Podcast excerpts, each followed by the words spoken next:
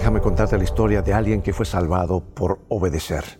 Pero antes, leamos lo que Jesús dijo en San Juan 15, 14. Ustedes son mis amigos si hacen lo que yo les mando.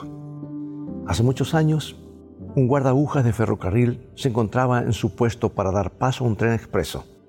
Repentinamente vio corriendo hacia él a su hijo de cinco años, quien avanzaba por las vías sin advertir la proximidad del tren. Si el padre abandonaba en ese momento su función, provocaría un accidente de graves consecuencias.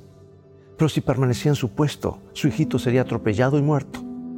Y frente a semejante peligro, el padre le gritó al niño con todas sus fuerzas, échate al suelo.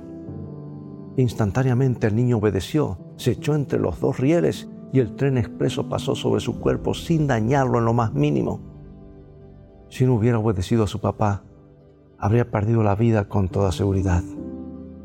¿No hay aquí una lección digna de ser aprendida por todos los hijos?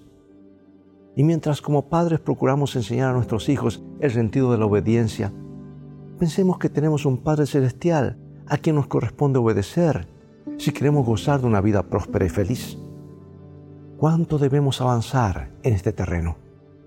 Decimos creer en Dios, lo llamamos Padre nuestro, oramos y decimos Padre nuestro, pero en la práctica ¿no solemos comportarnos según nuestros propios antojos personales? Jesucristo declaró, ustedes son mis amigos si hacen lo que yo les mando. Sí, al obedecer a Dios nos hacemos amigos de Él. Contamos con su apoyo, su protección y su fortaleza.